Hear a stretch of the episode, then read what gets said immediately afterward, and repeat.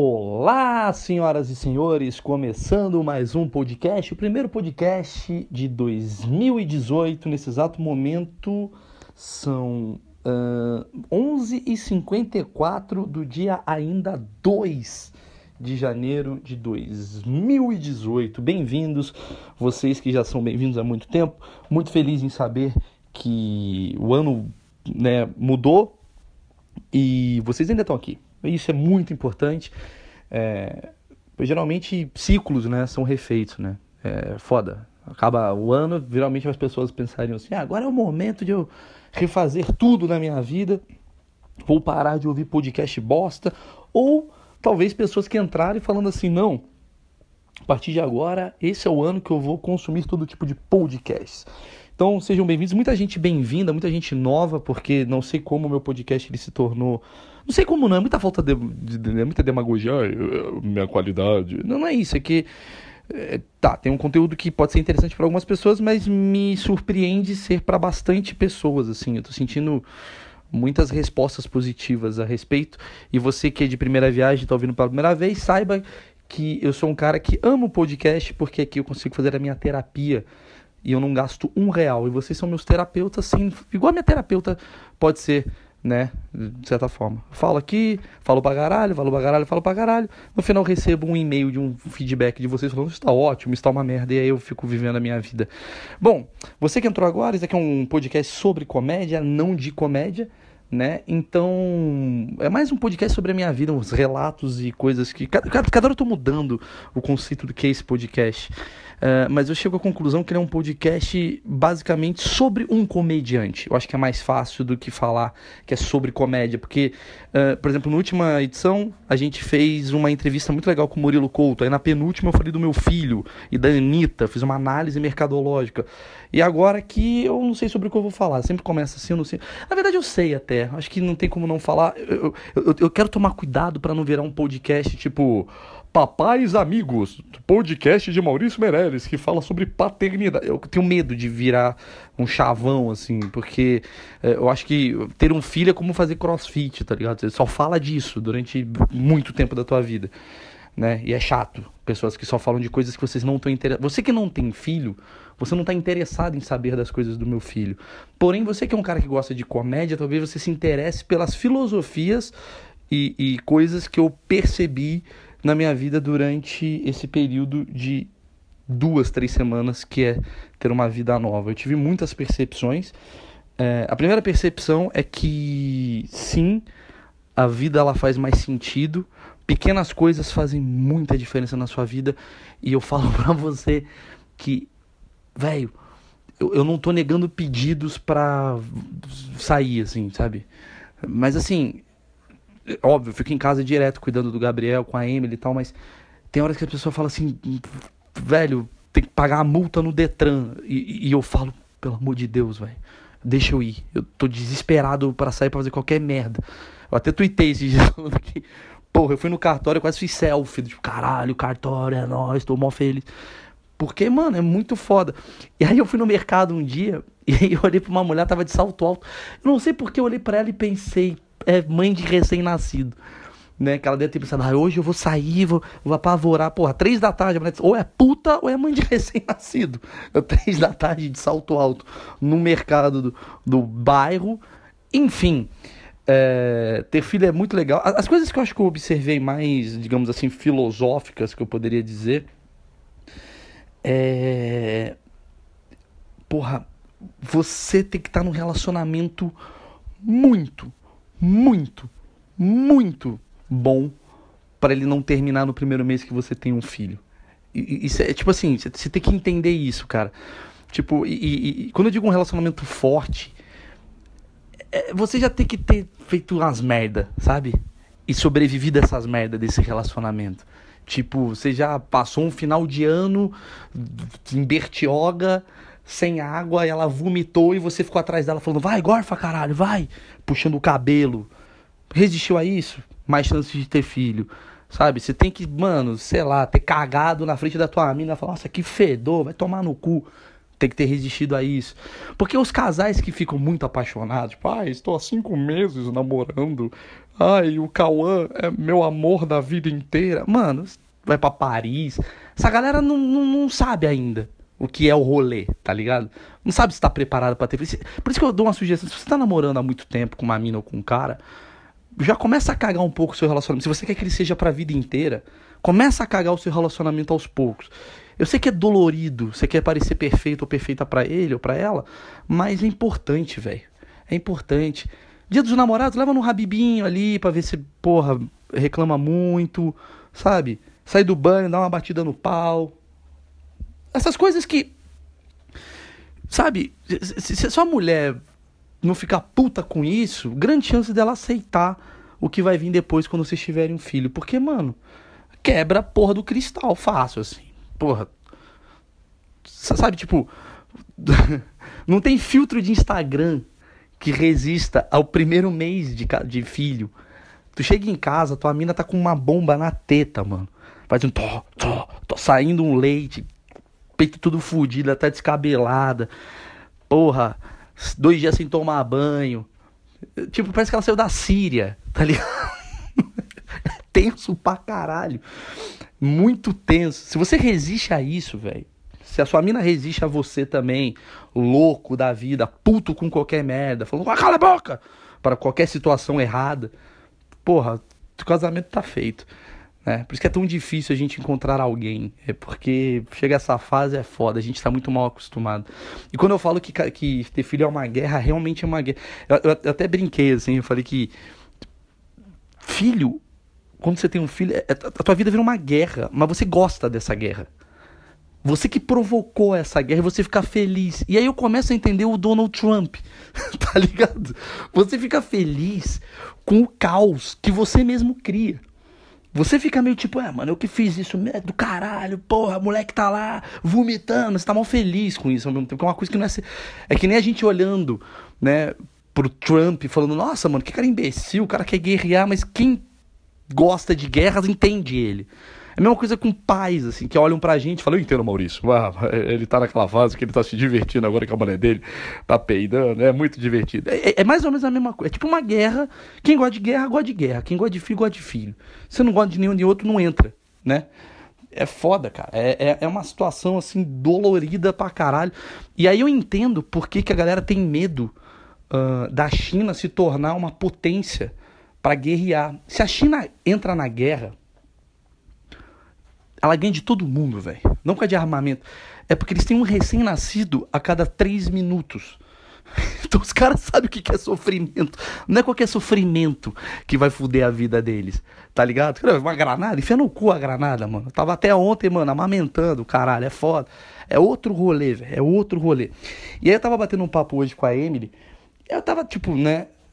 Cara, eu, eu cheguei a uma conclusão mó triste sobre o que, que é ter filho, o que, que não é ter filho e tal. Vê se vocês entendem onde eu quero chegar. Daqui a pouco a gente vai falar de outro assunto, mas vê se vocês entendem onde eu quero chegar. Desde o momento que o Gabriel nasceu, olha que triste.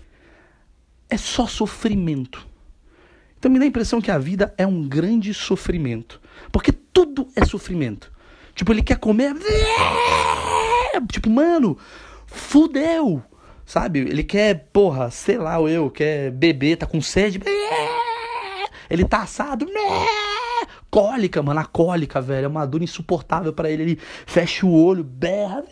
Até cagar, que é um bagulho da hora, é sofrimento. Ele caga, ele. Tá, é tudo um sofrimento. Então chegou à conclusão que o amadurecimento nada mais é do que uh, diminuir o, sofre o sofrimento do que é a vida. A vida é um sofrimento. Aí quando você amadurece, você começa a desviar esse sofrimento. Entendeu? Porque você tá. Ah, ah, tô puto, vai tomar no cu. Ah, ganhei aumento, ah, tô até que tô feliz. Entendeu? Você começa a amadurecer nas pequenas coisas. Então, eu acho que a vida é uma grande resistência dessa forma de sofrer. Porque todo mundo sofre e a gente vai amenizando esse sofrimento. Por isso que eu acho que quem sofre mais, assim, cada vez que o cara tá mais adulto, mais sofrendo, é porque ainda não amadureceu. Talvez o que eu tenha falado pode ter causado uma certa problemática em quem está me ouvindo, mas eu sou um cara que sofro muito, talvez porque eu sou um grande mimado, que sempre tive o leite na minha boca. Tipo, ah, eu quero. Eu fui lá e atrás e consegui, tá ligado? E isso cria muita expectativa. Então, quando você abrange suas expectativas, quando você fica muito. Uh, como é que eu posso dizer? Muito ambicioso nas suas coisas, a tendência é você ter mais sofrimento. Então, né? É, eu vejo que tem muita gente assim, tipo. Quem que sofre pra caralho? Adolescente. Por quê? Porque é um puta do mimado, mano. Teve tudo tal. De repente. Ah, ah. Você não vê velho emo. O velho ele se mata, mano. Tá puto. Ele, ele não sofre, mano. Ele fala, ah, foda-se, mano. Não aguento mais essa porra e vai embora. O jovem sofre, chora, porque ele quer a coisa, tá ligado? E, e aí eu chego à conclusão que pessoas mais simples não sofrem porque amadurecem mais cedo. Olha a conclusão que eu cheguei. Pode ser uma merda que eu falei, mas é uma conclusão que eu cheguei. Porque o primitivo do ser humano é o bebê. Não tem nada mais primitivo que um bebê, cara. O bebê ele não, tem, ele não, ele não tá fazendo por manha, não tá fazendo por birra, ele tá fazendo por sobrevivência. Se todos nós não tivéssemos amadurecimento, não tivéssemos raciocínio, a gente ia ser grandes bebezões. Né? É isso. E a primeira coisa que a gente ia fazer é sofrer o tempo todo. A gente nasce sofrendo, a gente come sofrendo, a gente bebe sofrendo. E aí a gente no meio do caminho ganha uns BMW, né? Ganha uma grana ali, come uma mina a colar, e aí esse sofrimento ele vai diminuindo. E até que você é um grande vencedor da vida quando você passa por esses estágios e você né, até que vai se felicitando com algumas outras coisas, porque o primitivo de um ser humano nunca é o sorriso. Repara, a criança ela nasce, ela não sorri com os bagulho bom. Você tá se matando para cuidar dela, para fazer ela dormir, para fazer ela comer, para fazer ela beber, ela só tá chorando. E o máximo que acontece é você põe alguma coisa para ela e ela para de chorar, mas ela não sorri, ou seja, ela diminui o sofrimento. E aí, quando ela começa a ter um pouco de raciocínio, ela começa a sorrir, ela começa a, a, a, a interagir, mas o primitivo da pessoa é um sofrimento. Eu fico me analisando, não sei qual é a religião de vocês e o caralho, também não sei nem qual é a minha, mas será que nós estamos num momento aqui de sofrimento que a gente precisa se livrar disso e, e tentar o máximo para desviar esse sofrimento e amadurecer e deixar de ser chorão? Eu acho que é, é um grande pensamento aí a ser feito, né? Falando em chorão, vou sair um pouco do assunto bebezão, que eu acho que foi um assunto que, que eu até, porra, me prolonguei aqui, 15 minutos quase de, de podcast. Cara, eu queria falar sobre algumas coisas em especial dessa última semana. Em primeiro lugar, vou falar do assunto chorão já já, mas em primeiro lugar, eu preciso pedir para vocês, amantes de comédia, que assistam no Netflix o novo especial do Dave Chappelle. Sério, ele lançou. O Dave Chappelle, para quem não sabe, eu vou contar uma história rápida dele. Dave Chappelle é um comediante americano que, muito jovem, se tornou um dos maiores comediantes do mundo. Ele era um cara muito aclamado nos Estados Unidos. E de repente ele parou de fazer comédia. Ele tinha um programa, acho que era no Comedy Central, que era o Dave Chappelle Show, que era, porra, líder de audiência, sei lá. Era, ele era muito bombado. E ele sumiu da mídia. Ele foi morar na África do Sul. E todo mundo, por que, cara, no auge dele, no auge dele? E aí, de repente, ele volta depois de 12 anos assim sem lançar nada tal, ele volta não com um, não com dois, não com três, mas com quatro especiais de uma hora exclusivo Netflix. Ele lançou dois no começo do ano e agora ele lançou no Natal mais dois especiais de comédia.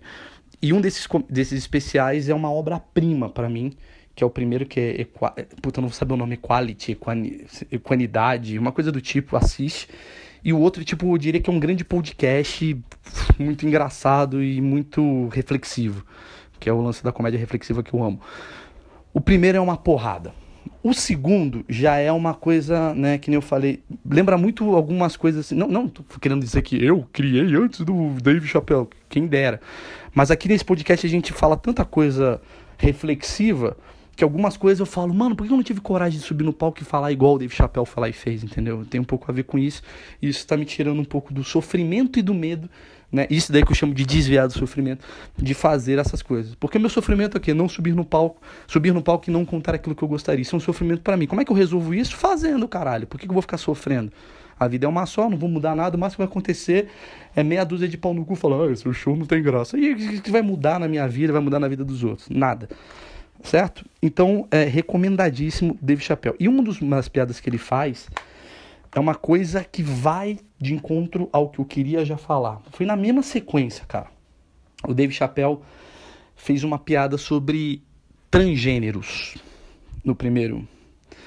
Transgênero, transgênero, pra você ter uma noção, é o assunto mais, hum, digamos, sensível hoje do mundo. Porque envolve humanidade, envolve hum, bandeiras ideológicas, envolve sofrimento, envolve minorias, envolve uma série de questões. E você falar com isso, cara, você tem que ser gênio. E o Dave Chappelle é um dos maiores gênios. Só dar um mini spoiler para valer a pena você assistir. Basicamente, ele fala que essa reclamação transgênera que as pessoas têm, não sei o que, é porque os brancos apoiaram. Obviamente tem aquela questão racial que ele sempre aborda, mas ele fala de jeito. Ele é preto, né? Quem não conhece. E ele fala de uma maneira muito genial, que ele fala assim, tipo, porra, é. Todo mundo tá defendendo o transgênero, não sei o que, não sei o que lá, porque o branco que tá virando transgênero. se fosse um negro virando um transgênero, a galera ia cagar e andar. Se fosse um mexicano, tem que falar, ah, eu quero virar mulher. Fala, foda-se, vai tomar no seu cu. ele fala de uma maneira muito genial. Ele fala assim, cara, todo mundo critica, ninguém pode criticar o cara que mudou o nome pra mulher. Isso daí é um absurdo. Mas pergunta pra um. Pra um pro preto lá, o Muhammad Ali, quando ele era Cassius Clay, resolveu mudar de nome, a, a polêmica que foi. Então ele fala, porra, o transgênero fudeu. Como é que ele fala? De uma maneira assim, que, que essa coisa transgênera fez os, os pretos olharem e falar, mano, vocês estão mó de boa com um assunto que é mó pesado, com nós vocês cagaram. Vocês cagaram na nossa. Foda-se o preto, foda-se o que o preto acha sobre qualquer. Foda-se o que o branco acha sobre as questões raciais. Mas sobre transgênero, não, vamos tomar cuidado com o que estamos falando. É tipo. É muito foda o jeito que ele fala. E por que, que eu tô falando disso? Porque foi na mesma semana que surgiu esse especial que eu me envolvi numa grande polêmica no Twitter, né, nas redes sociais, por conta de dois assuntos. Um foi de transgêneros e outro foi de gordofobia. Eu entrei nisso e eu vou contar o que eu acho na minha versão da história. A primeira questão é que é muito chato o que eu fiz. De ficar, ai, vamos falar sobre é chato essa galera que quer cagar regra no Twitter. Vai pro palco, vai pra puta que pariu. Mas é meio. Mas eu faço isso, às vezes eu tava entediado, maluco. Meu, meu moleque tava gritando, esperneando. Eu tô sem trepar faz 30 dias, porque não pode, por causa da quarentena, da puta que pariu. Aí, mano, é normal você ver no Twitter e falar, ah, vou destilar um pouco do meu ódio. Porque você tá puto. Então eu entendo. Cara, depois que eu, que eu fiquei 30 dias, sei lá, por aí, né, sem sexo, eu entendo os haters do Twitter. Eu entendo, eu, eu entendo esse mundo hater. Os caras estão sem trepar, provavelmente, porque acende. Acende. Automaticamente, quando você não transa, acende em você uma vontade de. Acho que eu vou entrar no Twitter. É, é, é, é assim, mano, é na hora. E aí. Hum, teve, teve algum assunto. Ah, lembrei. Teve um assunto que foi aquela jogadora de vôlei, que é a tal da Tiffany, o nome dela, né? Que é uma jogadora de vôlei que eu não tenho nada a ver com a questão dela ter virado uh, mulher. Era um homem que jogou a liga de vôlei. Vou, vou resumir, acho que você já não aguenta mais esse assunto, mas eu vou resumir. Era um homem, né? É um homem, sei lá como é que é, que tá jogando a liga, tava jogando a liga masculina de vôlei, e ela no meio do, do da carreira dela resolveu se transformar em mulher. Direito dela, totalmente apoio você quer ser um urso? Foda-se. Quer ser mulher? Foda-se. Não me interessa o que a pessoa quer fazer da vida dela. Ela tem total. Ah, mas você não acha errado? Não, não acho. Acho extremamente correto o que a pessoa quiser fazer com a vida dela. E você tem o direito de me contestar ou não, mas enfim. Só que por ela se transformar em mulher, ou seja, ela cortou o bilau e ela tomou hormônios femininos, ou seja, ela deixou de, de produzir testosterona ou, ou produz testosterona numa margem bem abaixo do que deveria ser né, um, um homem, enfim, ela foi colocada pelo próprio comitê de vôlei para jogar a Liga Feminina de Vôlei. Nisso já gerou uma polêmica. Só que a esquerda brasileira, e eu, eu odeio quando começa a falar o texto falando de esquerda, ou a direita, ou centro, mas é que é, porra, velho, aconteceu. A esquerda festejou muito essa possibilidade e não pensou nas consequências do que isso pode gerar. Porque é, a esquerda pensa assim: ah, ela está sofrendo, coitada, vamos dar um negócio para ela, vamos ajudá-la, o mundo precisa abrir as portas para o amor. Aí põe a menina para jogar vôlei, o cara para jogar vôlei numa liga feminina. E o que, que aconteceu três meses depois? Simplesmente a jogadora Tiffany é a maior pontuadora da história, sei lá, eu, ou do ano, da Liga Feminina de Vôlei. Então, na Liga Feminina de Vôlei, a maior pontuadora é um cara. Se isso não é misoginia, misandria, quer dizer, eu não sei o que, que é, velho. Não, é, mis... é, misoginia. Porque hum, você, de certa forma, você tá jogando na cara das mulheres que um cara pode tomar o lugar delas. Ah, Maurício, mas você acha que existe possibilidade de um cara cortar. Eu vi muito isso no Twitter. Você acha que existe um cara, possibilidade de um cara cortar o próprio pênis só para se destacar na liga feminina de vôlei? Eu falei, não, imbecil.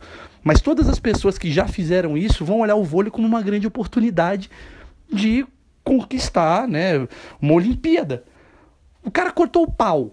Cara era recepcionista do Ibis. Aí de repente ele fala, mano, posso ganhar uma Olimpíada, caralho porra, vou entrar na porra da seleção. Se pode aceitar trans, eu sou trans.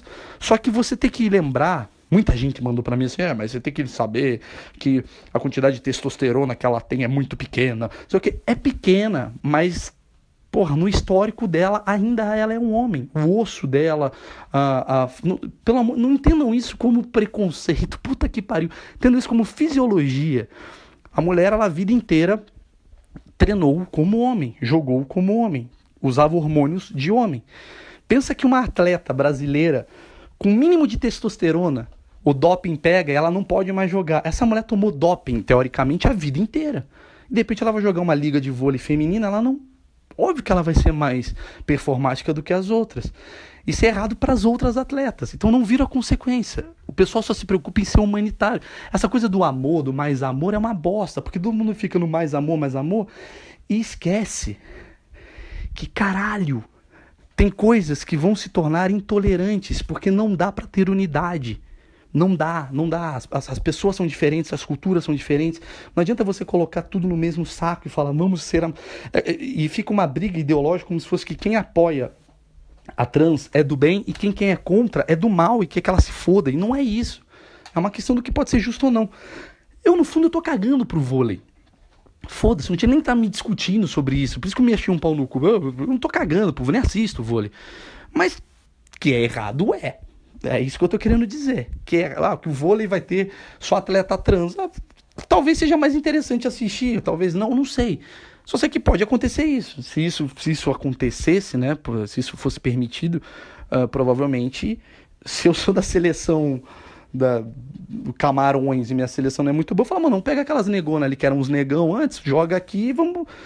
Né? O Danilo até tweetou um negócio, que por ser o Danilo vai gerar polêmica, se fosse um cara, né, mais de esquerda talvez não, que ele falou que, pô, então põe um cara desse, um cara que virou mulher, Joga no MMA para você ver que vai arrebentar a cara. E realmente e não acontece o contrário. Você não vai ver tipo uma mulher se transformar num homem performar tão bem quanto o contrário, porque envolve força, envolve hormônio, envolve uma série de coisas. Não à toa existem categorias, homem e mulher. Qual que é a minha solução? Criar categoria trans.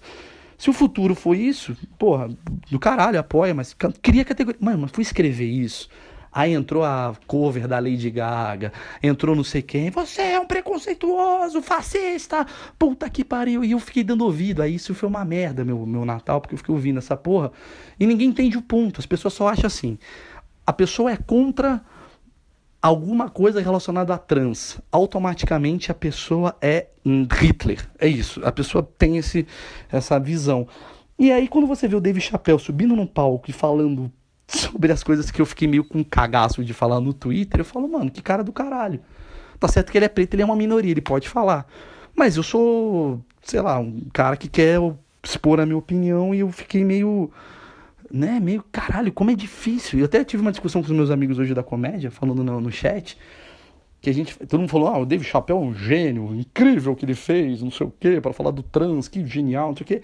E eu abordei isso, eu falei, cara, se a gente fala isso no Brasil, você só pode falar isso se você tiver muito culhão. Ou você defender a causa trans, porque não importa. Os Estados Unidos está 50 anos à frente do Brasil na comédia, culturalmente.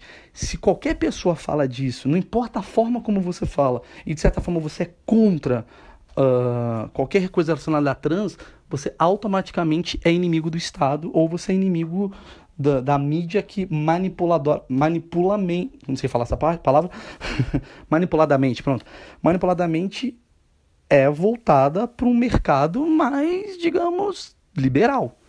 E olha que eu nem sou um cara conservador e também não sou um cara liberal. Eu diria que eu sou um cara bem do centro, bem em cima do muro, bem isentão, bem babaca. Mas, porra, uma coisa que não dá para admitir. Aí na sequência surgiu uma polêmica com o negócio de gordo. Foi a grande, assim, o assunto da semana para quem não tá na Ilha Bela ou em Fernando de Noronha curtindo um bom de um Réveillon. Aconteceu que teve uma capa de jornal, eu não entendi. Eu, eu, vou falar como é que eu fiquei sabendo disso tudo. Não sei como, do nada, no meu Twitter começou a vir um ataque. Do nada. Talvez relacionado ao bagulho do trans. Mas algumas pessoas começaram a me, me, me marcar como se eu fosse um puta de um preconceituoso porque eu faço piadas com gordo e tinha uma hashtag escrita assim: gordofobia não é piada. Eu não me lembro de ter subido no palco e ter falado sobre gordo. Eu não tenho texto sobre, embora eu seja gordo, eu não tenho texto sobre é gordo é pior do que. Porque a catra... Eu não gosto muito desses temas, assim. Ele é tão gordo que. Porém, obviamente, eu já devo ter feito muita piada de gordo, porque, sei lá, que é engraçado. Como é piada de magro, como é piada de judeu, como é piada de. sei lá, qualquer coisa. É engraçado, eu devo ter feito alguma piada ou outra. É, não necessariamente sobre gordura, mas sobre o cara, sei lá, oh, vem cá, o cara que subiu no palco para fazer o Facebook da vida, tava topando brincar disso e eu fiz. E eu não tô, parece que eu sou um criminoso falando, gente, eu errei. Não, não errei. Esse é meu ponto. Meu ponto é, eu quero que vocês entendam. Aí muita gente me marcou nisso e tal, aí eu fui entender o que aconteceu. Parece que tinha saído num jornal uma matéria sobre, sobre gordofobia, e o Danilo foi lá e desceu a lenha na matéria. E aí as pessoas ficaram muito chateadas com o Danilo e colocaram todos os comediantes na mesma roda. Tem coisas que eu concordo com o Danilo, muito, bastante até, e tem coisas que eu não concordo. Tipo, mas o fato de eu não concordar não significa que eu sou contra. Eu acho que essa é a grande diferença do que as pessoas precisam entender. O fato de eu não fazer piada de gordo não significa que eu acho que as pessoas têm que parar de fazer. Eu não estou falando que eu não faço, estou falando assim, é um fato geral. Uh, o fato de eu fazer, de eu achar que as piadas reflexivas são as grandes piadas do momento, não significa que outras piadas não reflexivas devem ser proibidas de ser feitas. E acontece que eu treino um porra de um bololô lá do caralho. Aí entrou não sei quem, um, um, um, gordo que começou a me xingar. Aí a galera do Mais Amor, que é super tolerante, começou a me xingar pra caralho, né? E, e não é que xinga do tipo, nossa, que, pô, não gostei da piada, pô, pô, pegou mal, não sei o quê. Você é um bosta. Essa é a galera da tolerância, né? E aí, mais uma vez eu digo, o grande problema, o grande problema não é você ser gordo ou você ser contra piada X, é você ser hipócrita. É, esse é o grande problema que eu acho que é da sociedade. As pessoas elas são muito, elas se levam tão a sério que elas viram moralistas. E consequentemente, quando você é moralista, você tem um grande teto de vidro. Porque se você colocar a bandeira do moralismo, automaticamente você não pode errar. Desculpa, eu sei que humano erra, mas não dá para você se achar não humano na hora de criticar e na hora de receber a. Entendeu o que eu quero dizer? E na hora de você receber a crítica, você continuar sendo não humano. É isso, velho. A partir do momento que você critica, você tem que lembrar que você vai errar algum momento. Então não critique tanto. Pensa um pouquinho nas consequências daquilo que você está fazendo, porque mais cedo ou mais tarde tua casa cai. E é por isso que os esquerdistas estão tomando tanto no cu. Porque eles são os primeiros a falar, não, ai, vamos respeitar as minas. Aí dá dois minutos, você encontra o cara, o cara tá chavecando a mina. Obviamente, um cara que ficou puto porque ele foi julgado vai falar, mano, esse imbecil aqui tá, tá assediando a minha mulher. O nego vai falar, olha só, eles não são tão amor assim. É verdade, porque caga muita regra. Então, quando você caga muita regra, você tá passível de se fuder consequentemente. É isso. Uh, o ponto foi que muita gente começou a me xingar, bababá, eu xinguei de volta. Não xinguei, se você ver a discussão tá lá até hoje, não apaguei nada. Vai ver que eu discuti para tentar entender a cabeça de cada um. E aí eu cheguei a uma conclusão, cara. Primeiro que isso é um absurdo. É um absurdo. Uh, é óbvio que a gente não está falando de, de uma humilhação pública, mas muita gente me argumenta que ah, os gordos eles sofrem, que os gordos, eles, muitos deles têm problema de aceitação e o caralho é quatro tal. E aí eu vou voltar a falar tudo que eu falei já algumas vezes, mas eu quero que vocês entendam meu ponto como comediante e como a favor da liberdade de expressão em todos os quesitos, que é o limite do humor, mais uma vez falando, é como você está bem resolvido, isso é que eu acredito, é como você está bem resolvido com as questões que são abordadas. Ok? Às vezes eu chamar você de gordo pode não te ofender, mas eu fazer piada com a sua sobrancelha pode te gerar um grande problema, porque você teve um corte na sobrancelha, de um acidente e tal, e isso mexe com a sua vida. Ou então você ser gay é um grande problema que você ainda não se assumiu gay para você. Ou você. Enfim. A questão é: o gordo de hoje, e vai se tornar também, o racismo de ontem. E a gente tem que tomar um pouco de cuidado, porque se a gente sair uh, aceitando, não sair aceitando, porque parece que eu estou tipo, a favor da ofensa, não é isso, mas se a gente acatar todas as regras morais da sociedade, a gente vai viver uma sociedade bem complicada. É óbvio que eu sou a favor de todo mundo sorrir e de todo mundo tomar Coca-Cola e se divertir ao som de raça negra. Sou muito a favor disso. Sou muito a favor que a Pablo Vittar não tome preconceito, sou a favor de tudo. Porém, é inevitável que sair acatando demais, a gente vai se tornar o grande moralista de nós mesmos e aí um dia o porra do, do barraco cai. A gente não pode ser a favor da, da humilhação, da ofensa, do, do discurso de ódio e para isso existem leis, ok? Mas quando você começa a apontar dedos para algumas coisas, ai caralho, mais cedo ou mais tarde tua casa vai cair. Estou repetindo, mas vamos tentar deixar claro o que eu quero dizer. Vamos lá. É óbvio que a piada de gordo pode soar malda, maldosa para algumas pessoas, e tem pessoas que não são fortes o suficiente para lidar com essas piadas. Tá bom. Então vamos proibir as piadas de gordo. Porque, ah, porque elas são incentivadas, porque eh, muitos argumentos me disseram assim: "Ah, porque você faz piada de gordo". E aí sabe o que acontece? A pessoa que te escuta no teatro vai querer chegar um dia para um gordo e fazer a mesma piadinha. E essa pessoa que é gorda, ela sofre e ela vai morrer, porque ela vai se suicidar porque ela não aguenta essas piadas. É um ponto. Mas eu fico pensando também quantas pessoas gordas amam as piadas de gordo porque é nessas piadas que elas se motivam a talvez emagrecer ou barra elas não estão nem aí e elas estão tão bem consigo próprias que elas dão risada de qualquer coisa ou, ou barra elas acham que nisso ela se leva menos a sério ou, ou barra Nisso ela se sente inclusiva, é, incluída numa, num show de humor. Então, se você, se você chegar para mim, diferente dos negros, onde, sei lá, eu, 90% dos negros, sei lá, se ofendem com a palavra niga lá nos Estados Unidos, e aí, obviamente, virou um bom senso geral não usar essa palavra, que daqui a pouco, inclusive, eu acho até que vai se reverter isso, porque foi tão proibido que daqui a pouco sai, né? Por ser tão proibido, daqui a pouco o, essa palavra pode voltar com uma puta de uma mensagem diferente lá no futuro. Não ainda, porque é muito recente. Mas enfim. Uh, mas vamos lá. 30% dos gordos sofrem, 70% não. Por que, que os 30 vão ter voz? Ah, porque os 30 são tristes. Tá. Então, se você acha que você fazer uma piada estimula as pessoas a fazerem coisas, um, você está chamando as pessoas de burras, ok, geral. Não tá falando do cara que se mata, que se suicida, que ele precisa sim se tratar. Ele precisa sim ter uma autoestima, e isso ele precisa ter, porque não adianta eu parar de chamar ele de gordo. Eu não, porque eu não chamo, mas assim, a vida, o mundo, fazer piada disso, porque mais cedo ou mais tarde vai ter uma outra situação que ele despreparado vai sofrer. Talvez seja com o fato dele não conseguir um emprego, talvez seja o fato dele não conseguir uma mulher, talvez seja o fato dele não conseguir um, um salário mais alto. Então, alguma coisa vai feri-lo por dentro, de alguma maneira, porque ele não está bem resolvido.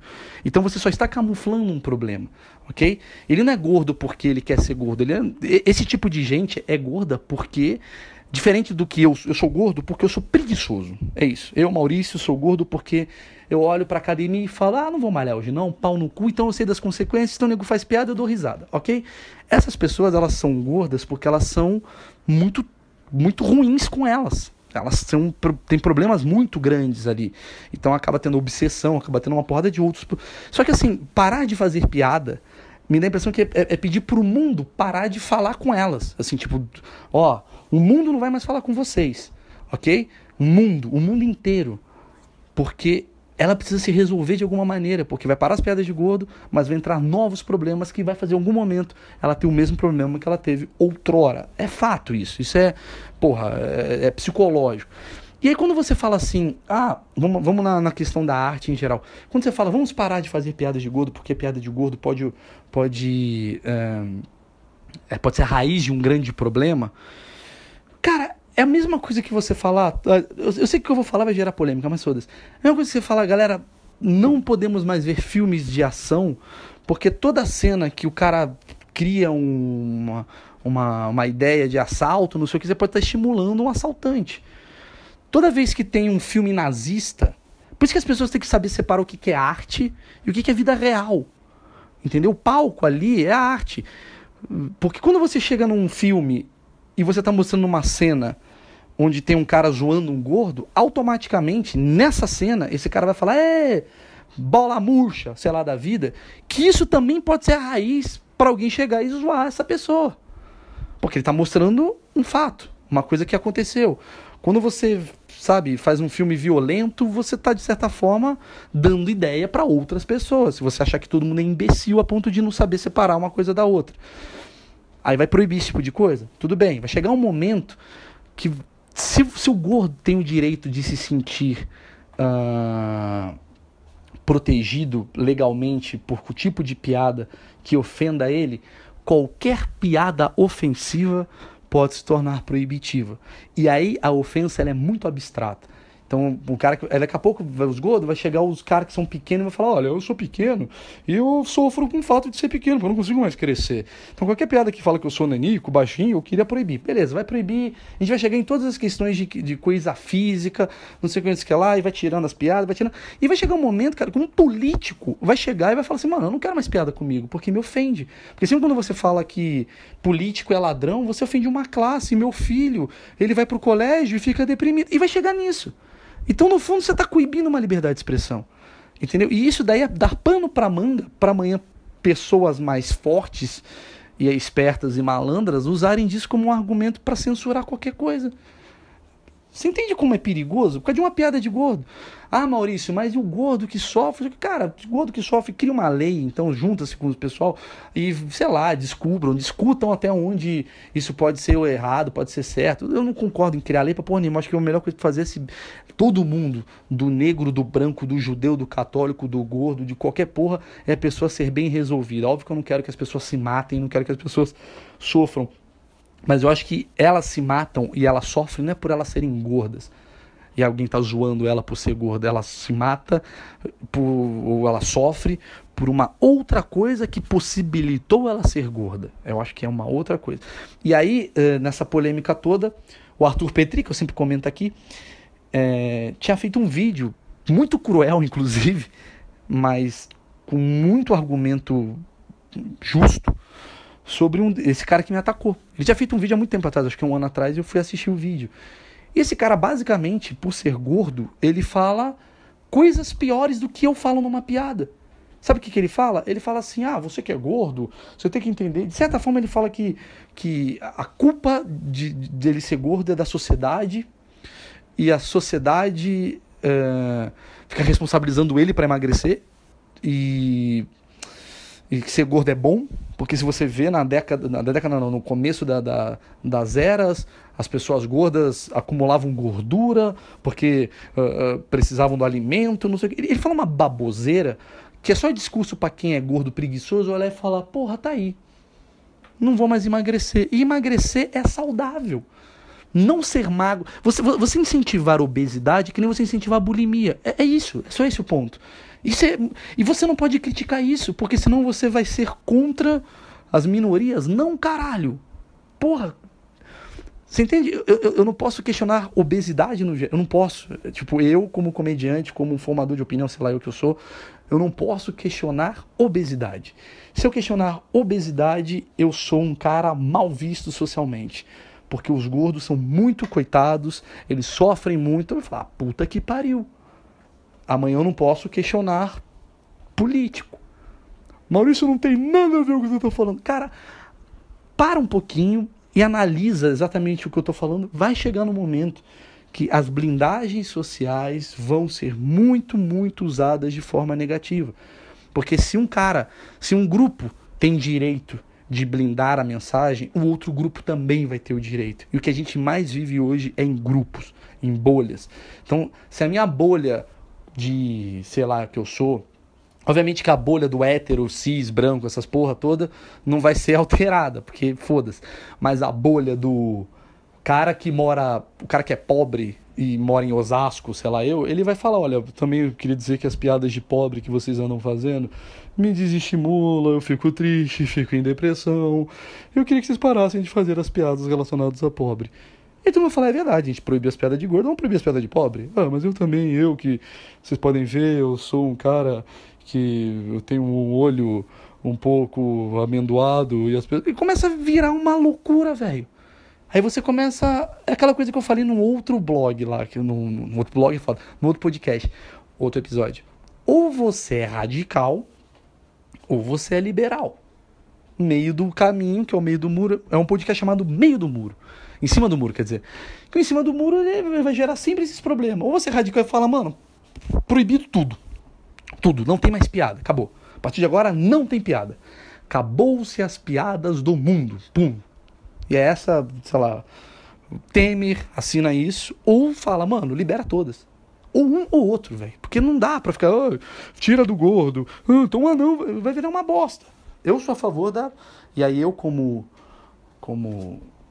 Aí você fala, mas você é comediante, você está protegendo o que você faz. Não, na verdade é o contrário. Eu me tornei comediante porque eu protejo as coisas que eu falo.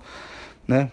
Por eu falar tanta merda que eu sou a favor de ser comediante, não contra, não é que eu virei comediante. Eu falei, o que, que eu quero ser quando crescer? Eu quero ser comediante. Então, a partir de agora, eu vou ter uma decisão ideológica. Não, eu já tenho uma decisão ideológica e partir para comédia. Aí vinha uma amiga minha falar assim: ah, mas você tem que entender que dá para fazer comédia sem ofender. Eu falei, me dá um exemplo.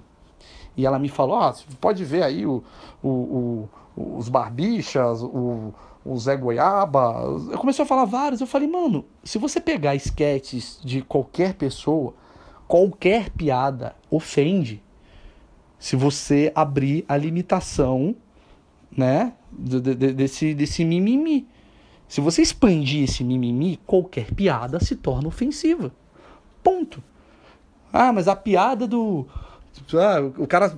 Porra, quantas vezes eu já fui no barbiço, o cara vai sacaneia a cidade. O cara pode se ofender e falar, não, pô, você vê aqui, pô, na minha cidade, que é Criciúma, e fez uma piada, não sei o que, é lamentável, absurdo.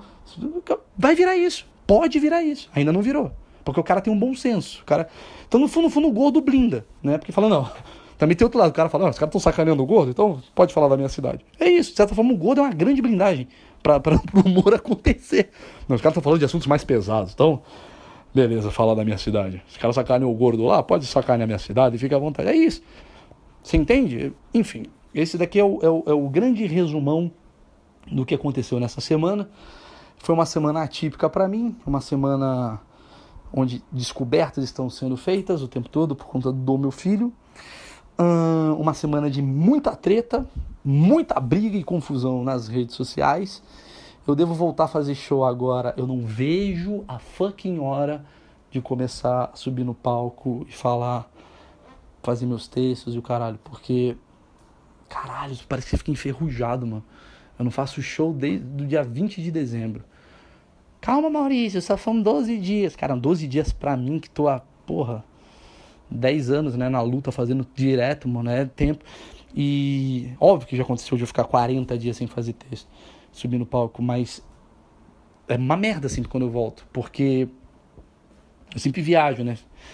Dezembro, janeiro sempre é o mês que eu geralmente eu saía tipo dia 26 de dezembro e ficava até dia 20 de janeiro totalmente ausente. E aí quando eu voltava eu ia fazer um show, mano, eu fazia o show, tipo, começava meio, caralho, sem ritmo, cara. Porque ritmo. E aí você entende que, porra, você precisa fazer comédia mesmo, cara, o tempo todo. O cara que mora numa cidade onde não tem tanto acesso de, informação, né, de cultura, de comédia, caralho, o cara ele não vai evoluir tanto não, cara. Eu chego a essa conclusão, o cara faz uma vez por mês show de comédia, ele tá fudido, ele tem que vir para São Paulo, tem que ir para Los Angeles, qualquer merda do tipo, para ele ter essa esse essa sagacidade que eu estou sem. Enfim, eu não sei o que vocês acharam do, do, das minhas opiniões. Eu só quero que as pessoas entendam, hum, só para finalizar esse assunto, que eu posso dar a minha opinião. Sabe, essa mania que a gente tem de você está cagando pelos dedos, quanta merda que você está falando. Porra, mas tem algumas coisas que são precisam, precisam ser debatidas, entendeu? Eu posso estar falando uma merda, eu sei que eu estou falando uma merda, e que bom que eu estou falando uma merda, para alguma parcela da população, porque mostra que isso é democracia. E eu sei que eu tô falando coisas que talvez tem pessoas que estão ouvindo falando parabéns, é isso que eu penso. E tem pessoas que estão falando, ah, você cagou um pouco aqui. Mas é isso, cara. E volto a dizer, esse mundo da Globo que fala do tipo, ai, vamos nos amar mais, todo mundo merece o amor, isso é tão burro e tão piegas, porque isso é impossível de acontecer. É, cara, a gente só precisa ser tolerante e respeitar. Só isso. Só. Não precisa ser tolerante, do tipo, puta que pariu, meu cachorro. É óbvio que o meu cachorro, eu amo o meu cachorro tal. Mas ele faz coisas que para mim são insuportáveis. Mas eu às vezes eu olho, olho para ele e falo, porra, mas ele é um cachorro, né? Eu não posso exigir que o meu cachorro faça coisas que eu faria. Então eu não chuto ele. Por quê? Porque ele é um cachorro. Então eu tenho uma tolerância ao meu cachorro. O, o Gabriel, que é meu filho, a cada dois segundos ele berra de chorar, de. Então a minha tolerância a ele faz eu pensar assim: hum, não vou chutar a cara dele, porque ele é um bebê. Assim como às vezes eu olho para um cara, uh, sei lá, eu de esquerda, não sei o quê, por mais que eu critique, às vezes eu tenho uma certa tolerância de olhar e falar: peraí, ele tem esse pensamento porque a vida dele foi assim. E a gorda tem esse pensamento porque a vida. Agora, eles também têm que aceitar o meu pensamento. Não exatamente é, concordar, mas aceitar. Falar, porra, não é que eu sou menos bom humano ou mais bom humano porque eu penso assim. Entendeu? Eu só simplesmente penso diferente. É isso que está fudendo o mundo. Essa unicidade da mídia, do tipo, todos nós temos que nos abraçar e, e cantar o hino. E... Não, caralho, não temos. Não temos. Tem gente que, que culturalmente é diferente, tem gente que foi crescido sem dar um abraço, tem gente que odeia abraço, tem gente que ama abraço. Só que a pessoa que odeia abraço, a pessoa que ama abraço, quando elas olharem pro mendigo, elas não podem mijar no mendigo. Porque elas têm que ter uma tolerância àquilo. Tipo, ah, eu de esquerda amo o mendigo. Então abraço o mendigo. Mas não significa que o outro tem que abraçar. O outro não pode cagar no mendigo. Mas não precisa fazer aquilo que você faz. É básico. Isso, cara, pô, até caiu o podcast. O mundo ia ser muito melhor se a gente tivesse esse pensamento de tolerância. A tolerância ao meu vizinho, que puta que pariu. É uma da manhã e berra com a mulher. Eu penso assim, caralho, Pô, ele berra com a mulher uma da manhã, que filho da puta. Mas eu falo, pô, mas meu filho também berra quando tá chorando. Pô, vou ter uma tolerância. Ele também tem tolerância comigo e a coisa vai. Sabe? Por isso que foi criado vaga de carro para fazer, botaram uma faixa, por isso que botaram, por isso que botaram um semáforo. Sabe por que que Sabe por que o semáforo existe? Porque as pessoas são intolerantes. Porque se a pessoa fosse tolerante, ela olharia para a pessoa do outro lado e falasse: "Porra, velho, faz tempo que quer atravessar a rua". Então, vou parar um pouquinho para ele atravessar. Não, a gente teve que usar o Estado para falar, olha, agora você para, agora você anda. Entendeu? Porque a gente acaba passando do limite. Então, é, eu sinto que tem uma intolerância é, de opiniões, assim, de, sei lá, você, você questionar o mundo trans, você automaticamente liga nas pessoas que se dizem mais a favor da tolerância à intolerância. Então elas são intolerantes com um cara que é religioso. E é o direito dele questionar, velho. Ele pode, ele não pode ofender, ele pode falar, esse extraveco. Porque aí ele está sendo ofensivo, ele está sendo intolerante. Mas qual o problema de uma pessoa chegar e falar, olha, gente, eu não acho certo a trans jogar no vôlei feminino. Você é um fascista! Pronto, intolerante. Mesma coisa. Gente, é...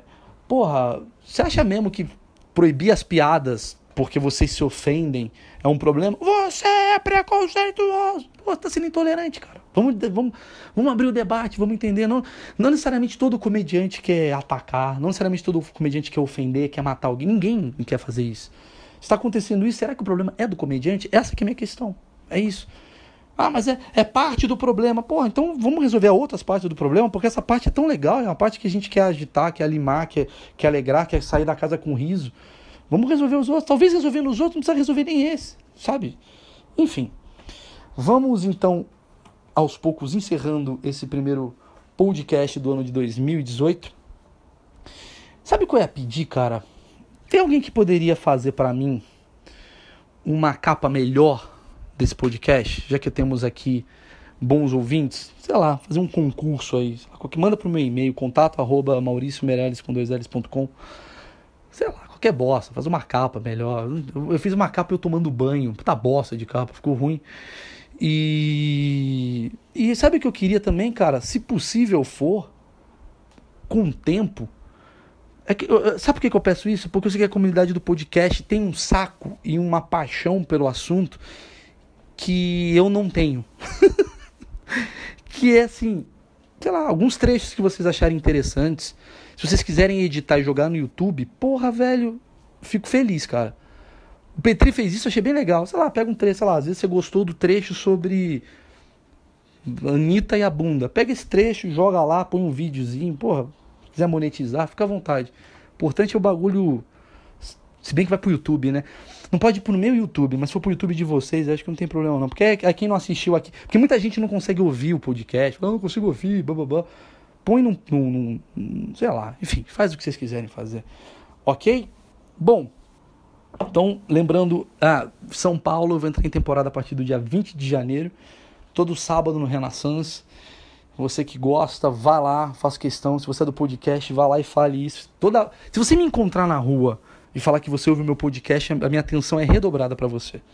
Se você fala isso no Twitter também, se você fala isso no Instagram também, é uma dica. Se você me odeia e quer me chamar a atenção, fala, sou do podcast. Aí eu vou falar, ô oh, galera eu gosto pra caralho da galera do podcast, sempre muito respeitosos e muito debatedores. Tem muita gente que discorda das coisas que eu falo, eu acho legal. O jeito como, o jeito como discorda é legal, cara. É isso que eu acho que é legal do podcast, o jeito que discorda. É tipo, cara, puta, achei que você falou um negócio ali, eu não achei tão legal por causa disso, daquilo, daquilo. Ah, legal, cara. Puta, cara. Eu, eu, nunca, eu nunca vou falar, cala a boca, eu sou muito foda. Eu nunca vou falar isso. Isso vai ser gerado através de intolerância. Fala, você é um imbecil. Quem você. Quando o cara manda para mim, quem você pensa que é para falar isso? Eu falo, mano, eu sou um comediante. Eu começo a ser arrogante. Eu vou falar, sou um comediante, eu faço isso há 10 anos, babá. O que me irrita é a pessoa ficar puta com questionamento e acabar com você. Você é um merda. Caralho, calma. Estamos só batendo um papo. Ok? Vamos embora em 54 minutos desse áudio extenso de um grande WhatsApp chamado Podcast. E eu estou muito feliz. Vocês podem perceber que foram 54 minutos. Em nenhum momento Gabriel acordou para chorar. Isso significa uma grande evolução na família Meireles. Ok? Eu estou enrolando para chegar nos exatos 54 minutos que eu prometi para vocês desde os 52 minutos e 10. Eu não sei se eu vou aguentar falar mais um minuto de alguma coisa que não faz mais sentido. É, mas eu penso muito nas pessoas que têm um trânsito bem grande, que consequentemente estão putas porque teve menos de uma hora esse podcast e estão pensando assim: caralho, velho, agora vou sobrar mais 15 minutos tendo que ouvir Barão Vermelho, ouvir um podcast sobre cerâmica, só para elas complementarem esse momento de trânsito e solidão. Ok? É... Puta, faltam 40 segundos, cara. O que, que dá pra fazer em 40 segundos pra eu terminar essa merda? Não sei, cara. Ah, compra meu especial Sofá. Pronto, fazer mexer. www.sofá.rocks. Tá lá o meu show exclusivo para vocês. Uh, 6,90. Vocês me ajudam. Porra, ajuda. Podcast não dá dinheiro nenhum. Então, pelo menos dá uma moral. Você pagando 6,90 eu vou ficar feliz, porque eu vou falar, porra, você tá dando certo o podcast. Eu ganhei 6,90 com a minha vida no podcast. Então, sei lá, se cada. Sei lá, são mil pessoas que me escutam, caralho, é seis pau, velho. Já me ajuda a pagar uma parcela da câmera. Tá bom? Então, vamos lá em 6, 5, 4, 3, 2, 1. Obrigado, gente.